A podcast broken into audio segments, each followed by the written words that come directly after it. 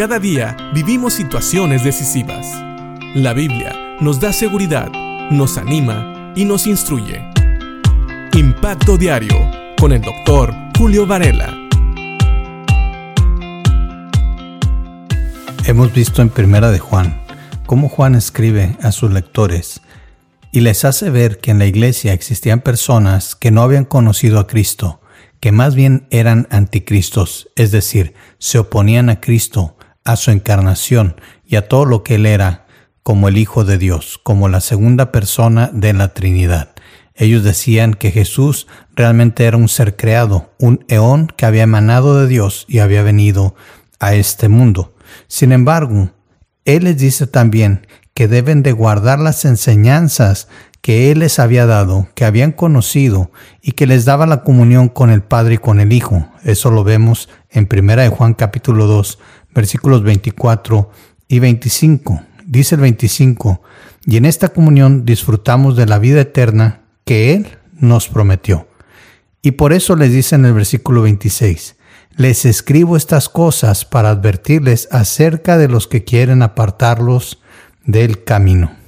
Ahora, esta frase, el camino, es una frase que puede significar el camino en el Evangelio, el camino como cristianos, pero también es una frase que Pablo mismo usó para hablar del Evangelio, para hablar de las buenas nuevas de salvación.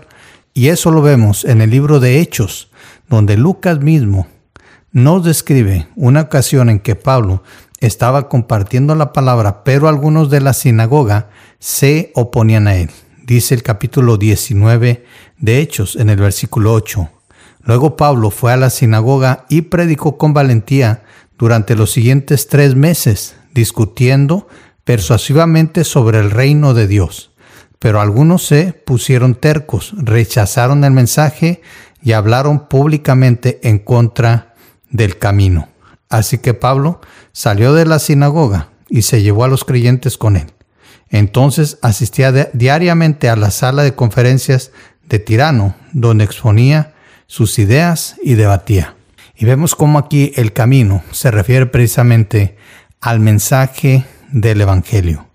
Así que Juan, en primera de Juan, capítulo 2, versículos 26, les dice que les escribe estas cosas y les advierte que va a haber algunas personas que los van a querer apartar del camino es decir, del Evangelio, de las enseñanzas que ellos habían recibido. Y sabes, ese mismo peligro lo corremos nosotros hoy. Va a haber gente que nos va a querer apartar del Evangelio. Va a haber gente que va a querer agregar cosas o quitar cosas del mensaje del Evangelio que Dios nos ha dejado.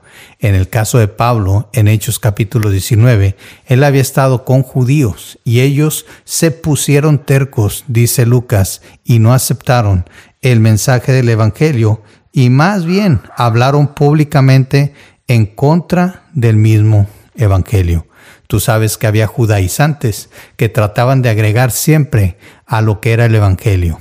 Querían agregar las buenas obras, querían agregar la ley, querían agregar la circuncisión. Y parece increíble, pero hoy en día sigue pasando lo mismo. Hay gente que nos quiere alejar del Evangelio verdadero, que quiere añadir al Evangelio cosas que Dios no pide. Por eso, dice Juan, que Él les escribe a los creyentes y les enseña a que guarden las enseñanzas que Él y otros apóstoles y otros discípulos habían traído. Una enseñanza que les ayudaba a mantener la comunión con el Hijo y con el Padre. Si estás recibiendo enseñanzas que no te llevan a la comunión con el Hijo y con el Padre y con el Espíritu Santo, entonces no son enseñanzas que provienen de la palabra.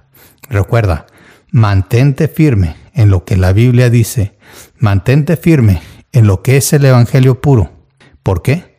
Porque siempre va a haber personas que van a tratar de apartarnos del camino, es decir, del mensaje del Evangelio que por muchos años, siglos ya, ha estado llegando a las personas y salvando y transformando vidas, porque como dijo Pablo, el Evangelio es poder de Dios para salvación.